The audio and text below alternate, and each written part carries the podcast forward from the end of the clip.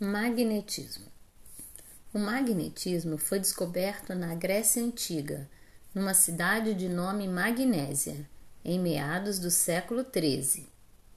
Os gregos tinham o costume de observar os fenômenos da natureza, ou seja, as coisas que nela aconteciam. Nessas observações perceberam que uma pedra tinha o poder de atrair o ferro.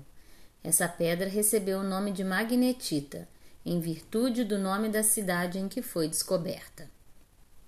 As duas extremidades do ímã são chamadas de polos, que servem para atrair ou repelir os objetos metálicos.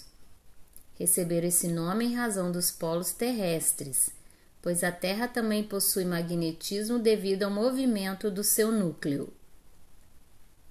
Se deixarmos um ímã se mover livremente na Terra, este irá se voltar para os lados norte e sul. Por isso, a orientação que a bússola nos dá é sempre indicando a direção norte, porque sua agulha gira em torno de um eixo e é atraída pelo magnetismo terrestre, voltando-se sempre para a mesma direção. Existem dois tipos de ímãs: os retirados das rochas, chamados de naturais, e os ímãs artificiais, produzidos pelo homem em indústrias próprias.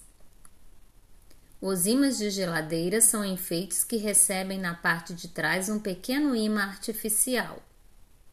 Alguns desses ímãs são tão finos que podem ser cortados com tesouras. Outro lugar que recebe ímã industrial são as portas das geladeiras.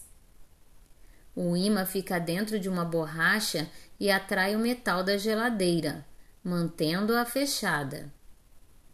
Por isso, precisamos dispensar determinada força para abrir a geladeira, por causa da força de atração do ímã.